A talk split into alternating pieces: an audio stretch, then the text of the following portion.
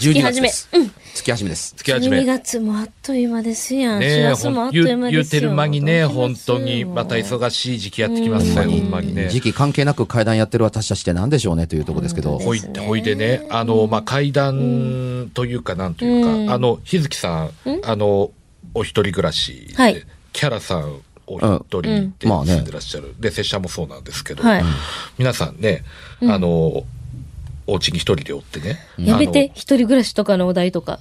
え？なんでやろだって、だだっってて、いきなりピンポンとか、まあまあビクってしません？あ、それビクッとします。ねえ、で、なんやったら夜中とかにね、こうドアノブガチャガチャとか、うん。ノックどんどんとか、うん。もうなんかもう、たとえフィクションであったとしても、やっぱり自分が置かれてる環境と重ね合わせても、どんどんどんどんもう嫌な想像、膨らむ膨らむ、うんうんなんかこう、訪問者というか、訪ねてくる、なんかそういううん。やつというか、うん。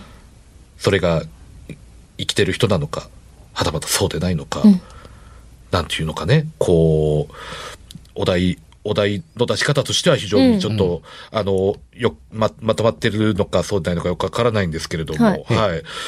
えーまあ、一人暮らしっていうこと？であってもなくても、うんあの、一人でいる時に起これば怖いですよ。それは怖いですよね。ううんん。うん。一人しかいない、自分一人しかいない状態でね。一人でようこんなとこで暮らしてるなっていう話だって怖いし、う。うんん。あの、自分は帰るから、逃げていけるからいいようなものの、うん。この人よくこんなとこで暮らしていけるわ、みたいなような怖さだってあるし、一人で暮らしている時にもちろん訪ねてくれば、これはもうドストライクに逃げ場がないので、怖いです、そうで。すよね。うん。うん。で、あのー限定するわけではないですけれども、うん。一人暮らしの体験者というのはやっぱり多いですよね。あ、多い。うん、だから取材難しいんです。その、いい話なんだけれども、うん体験者、目撃者が本人では、あの、裏の取りようがないので、ああ、そうか。うん、だからね、あの、物的な何かの、あの、うん形跡が見られるだとか、うん。あのーね、えー物理的な、あの、ものを長く観察している的なものの注意力が長く続いて、うん間違いないなというような、あの、観察の力が手に入観察の力が入っているという、あの、ものだったらば採用しますが、というとこですが、ん本当にね、あのー見えてる人の話など何の役にも立たないのと同じなんですが、あの、自己発信する自己体験なんて、他人からしてみたらほとんど当てにならないうん。ですよ。うんうん。なので自分の本にはなるべく自分が出てくる、あの、話は書きたくない。あの、もう一人、あの、目撃者がいるだとか、うん、あのー魔法ことなき物理的現象が今ここで起こってるよなっていうことがあったら、はいやっぱりね、えーというかそういう条件でも揃わない限り、あの、どんなに怖くても、書く方としては、残す方としてはやりにくかったりします。ですが、あのー怖かったということを否定してるわけではないんです。うんうんうん。うん、で、あのー怖いという点というのは、多分逃げ場がなくて自分が個人で裏付けるものがないということが書けない理由であると同時に、あの、いつまで経っても怖さが抜けなくなる理由でもあなる、でもあると思うんです。今起こったことが、今晩もう一回起こらないとは限らない。明日の晩も起こらないとは限らない。一旦スイッチが入ったみたいに、今日あったからには、今日が特別なのではなくて、今日がその始まりなのかもわからないと思うと、余計電気消して寝にくいですよ。うん。うん。で、やっぱりね、あのー一人で体験なんて、夢でも見たんじゃないのって片付けられるから、人にも打ち明けにくいから、眠っている体験談の多くは、あの、自分一人の場合が、ご自身一人の場合が多かったりします。うん。ね。あのーそれはね、自宅だけだとは限ってないと思うんです。ないんですよ。うんあのー例えばね、えー登山をしている最中に、あのー北アルプスを目指すために、あの、訓練でいろんな山を登ってる、うん方がね、はいあの時にその、あの、いつも登り慣れてる山で、まあ、あの、訓練してるんですけど、途中で、登ってる途中で、うんえー変なもん食べたわけでもないのに、お腹がゴロゴロ言い出した。うん。うんうん。あうんどうしようかな。まあ、い、い、い、山の中やから、まあ、どこででもできるっちゃどもどこででもできるって。あの、登山道なので、うん。今自分登ってるけど、うん。あの、その後から、誰かが、あの、登ってこんとは限らんわけだから、あの、お腹下してるので、あんまり見えるところで、あの、やりたいとは思わないという。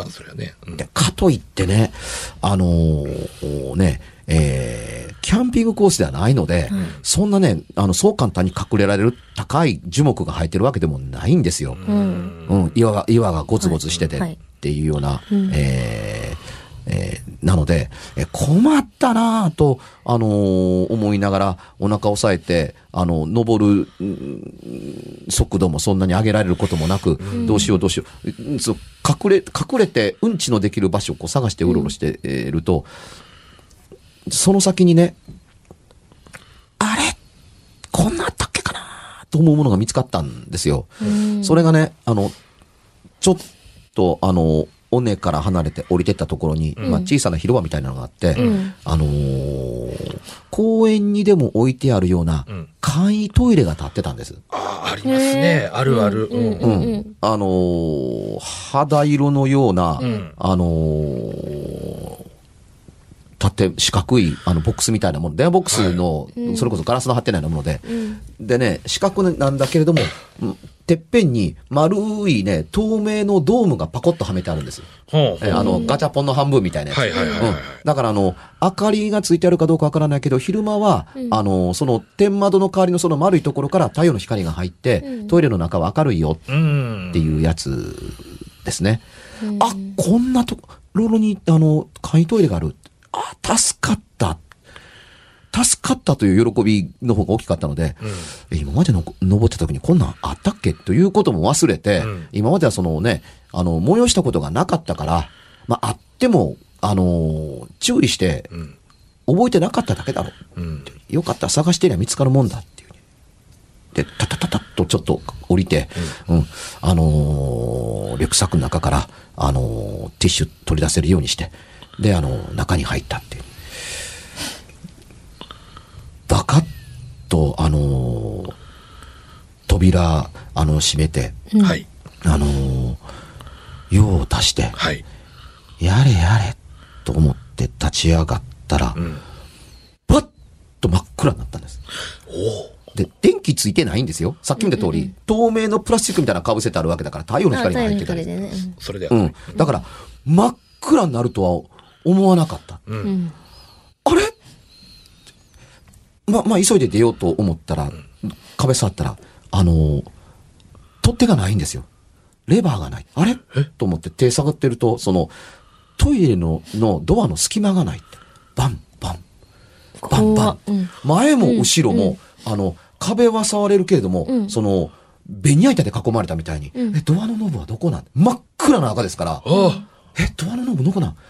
えーって、分かっているのは、その、入って座った時の感触の立ったポーズのままをも覚えてるので、ここがドアだったろうという一面だけ覚えてるわけですよ。はいあいわゆる右手側だったらはずだよ、ドアって。はい。何にもないけど、それでね、あの、ドンドンドンドンと叩きながら、えいと体、ドーンとこう体当たりするつもりで、はい。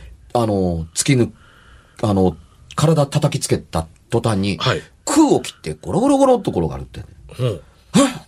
え、なんやこれ？と思って振り返ったら、そこ何もないんですよ。あら、で、あの、今、下手の、あの、自分の、あの。うん、うんちと、あの、ティッシュが転がっ、あの、そこに落ちてるって。で、周りの木の枝にはふあの吹き飛ばされたものが枝に引っかかったような草にいっぱいティッシュが引っかかっよく見たら引っかかってるけれども、簡易トイレなんかどこにもないんです。うーん。えー、え、そんなバカなと思った時に、ふっとよくよく思い出したら、簡易トイレってね、階段登って入るんですよ、ちょっとした。1、2段。うん下にタンクがあるんです。うん。ああ、そうかそうか。そっから、こう、要は、そう汲み取るというか。うんうん。だからあの、ちょっと入ってね、一段高くなっていて、そこに便器があるはずなんですよ。はいはいはいはい。かがめるように。はい。うん。で、その高さ分だけに、あのーね、あのーつまり山の中とはいえ、あのーまあ、ま街中でもそうですけども、はいあの、出したものを回収しなければならないわけだから、回収タンクがあるわけです。そうですね。はい。ところが入った時にそのままフラットに入ってやったことだけ覚えてるので、ほんまもんの、あのー簡易トイレだったら、あのー段があるはずのに段差がなかったことに気がつく。うん。ああ。いや、とはいえ、今の今まであったりだとか、触って出れないっていう感触まであったのに、これは何事ということが、あの、あった。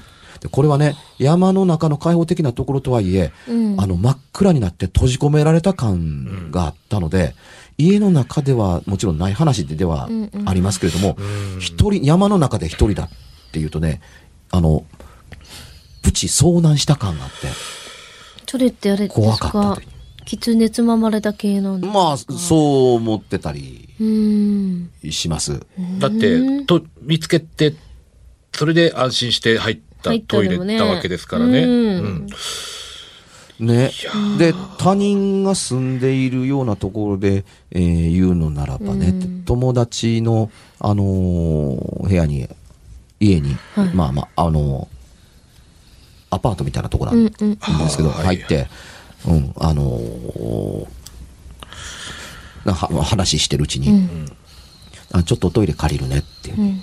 ああの、部屋出て左曲がったとこだからっていうふうに、うん、って立ち上がって部屋開けてみたら、うん、珍しいトイレやなと思ったのが、あの、ね、カチャッと回してかける缶抜きの鍵が入り口にかけてあるんですよ。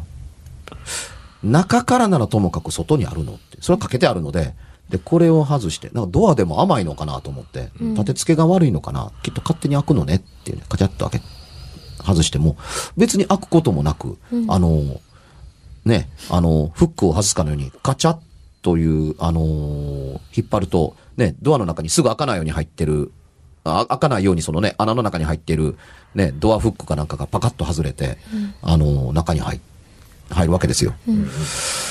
ドアをノブノブを回して入るんだから、余計にね、なんで外側に鍵ついてんねやろ。と思いながら中に入って、中側にもちろん鍵あるわけですよ。で、用を足して出てきた。うん。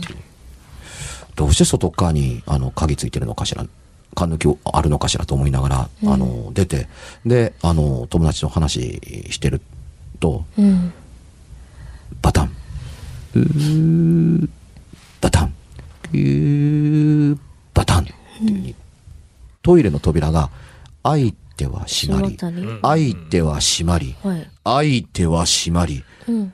開いては閉まりって、だんだん、あの、大きくなってくる。音があって、うん。バタン、はい。バタンみたいなようなって、友達がす天井の方を見上げるようにして、うん。こっちを向くと、鍵閉めた？え、鍵、入るときに確かに開けたけれども、出たときには閉めた覚えがないんで、え閉めてないって。あもう、だからよって言うんで、立ち上がって、部屋出ていく後ろついてったら、もうその時には扉が全開になって、バタンと閉まっうんうん。てっていう、それを開きかけた時にパッと閉じて、ちゃんと閉めると、カチャッと缶抜き下ろして、何事もなかったかのように、ああ、ごめんね、忘れて、ちゃんと閉めといてもらわんと、あの、トイレ勝手に開くから、っていうふうに。で、一緒に部屋に入って、話の続きしましょう、みたいな感じだったりすると、ちょ、ちょ、ちょっと待ってよって、今の何？って。あの、中に風が入ってきたからとはいえ、ドアノブ曲がさへんかったら開かへんような扉が、え、なんであんなにね、うん。開いたんなら開いたでええねんけども、閉まって、閉まったら閉まったで開いてっていうことを繰り返して、え、なんで、な、何？全開になるぐらいまで開いて、また閉じたりとか、え、あわかんないんだけどって言って、うん、私もわからない。うんえ。じゃあどうしてんのって。いや、だから最初からああいう風にね、缶抜きついてたんやと思うの。だからそのトイレから出たら必ず缶抜き下ろしてたら何も起こらないから。って風とかなんか原因があるんやったら缶抜き下ろされてもうんガタガタガタガタって動くでしょって。うん、でもね、缶抜き下ろしたら動かないからっていうふうに。えー動かへん方がおかしいんちゃうんっていうふうに。うん、そう思うけど、こうしてたら大丈夫やから。うん。うん。あの、中入ったら中から鍵。外出たら外の鍵閉めとけば。出るときに閉めれば、問題なん、なんでもないから。と、普通の会話に戻ろうとするのので、あの、あ怖っもう早く帰りたいっていうことしか頭の中には浮かびませんでした。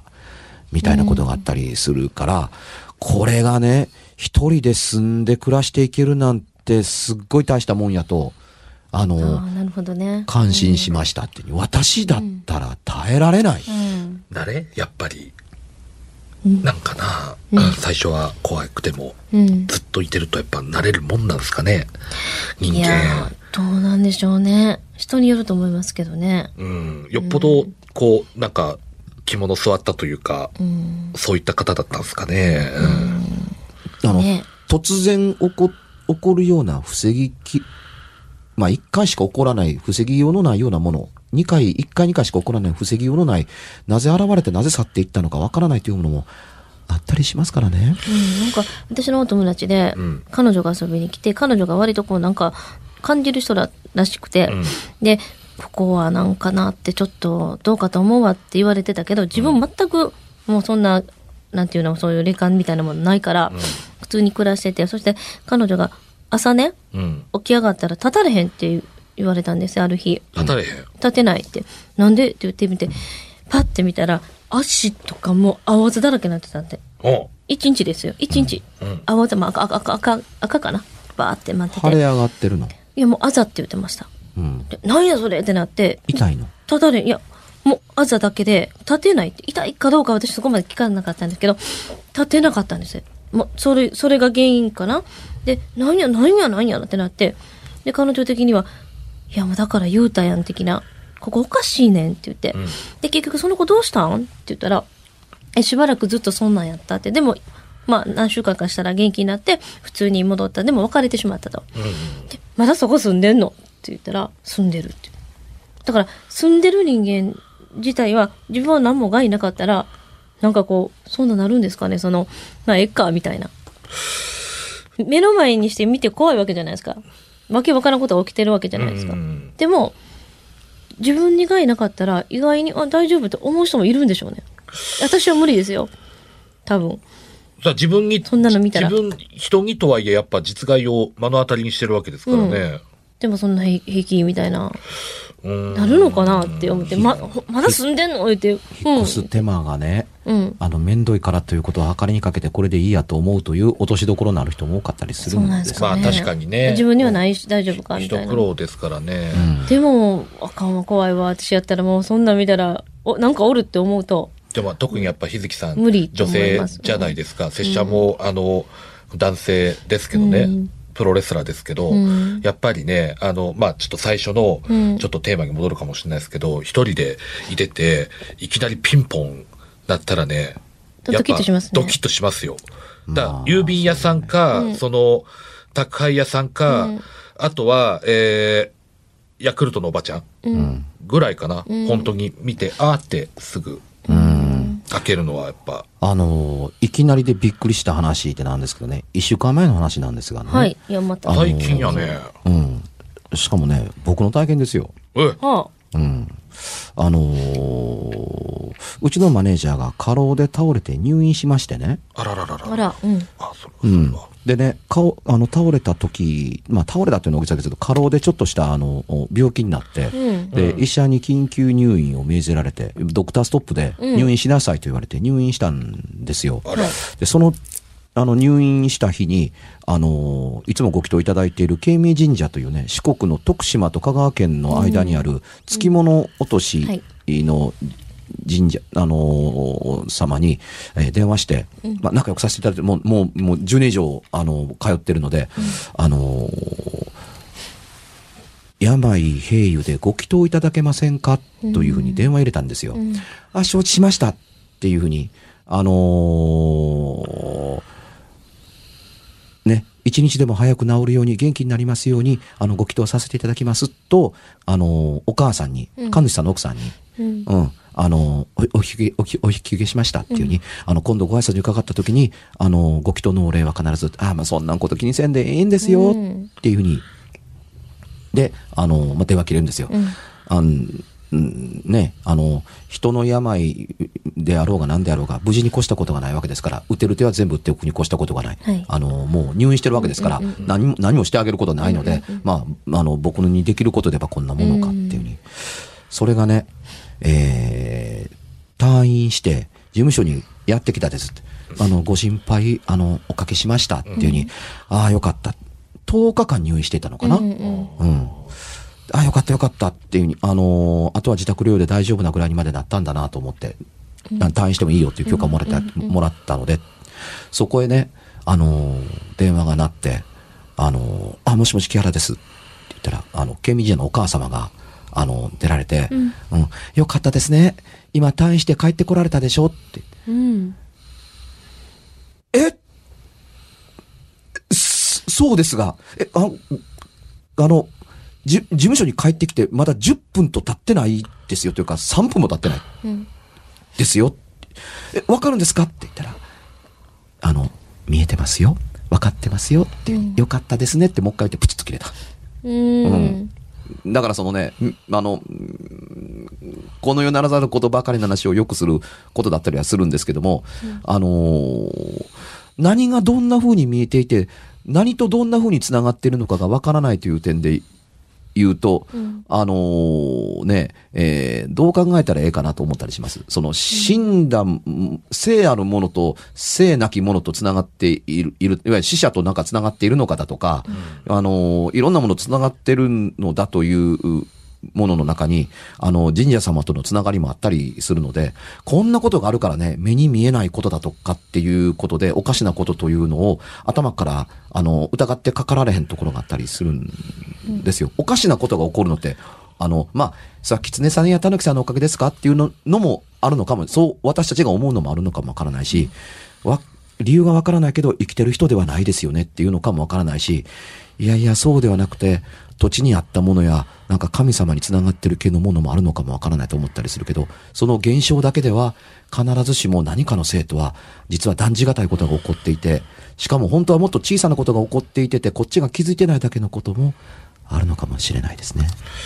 うーん、なるほどね。ただ単に、その、外から来る門にビビってるだけではなく、もともとそこに居ついてるものなのか、うん。ねカンちゃんの言うね、ノックやピンポンという音があったことはわかるけれども、うんそれがね、あのーこの世ならざる人なのか人じゃないものなのかもわからんというふうに。そうね。あの、実は、あの、この世のものの仕業によって、ちょっとそれが引き起こされたことも実は一回あったんですけれども、ちょっとまた別の機会にね、それはお話ししようかまあなと。、この世のことは一応扱わない番組ですんで。そうですね。はいうんはいというところであええ感じの時間です。気がつけば。そうですはい。ね告知いきますかははい。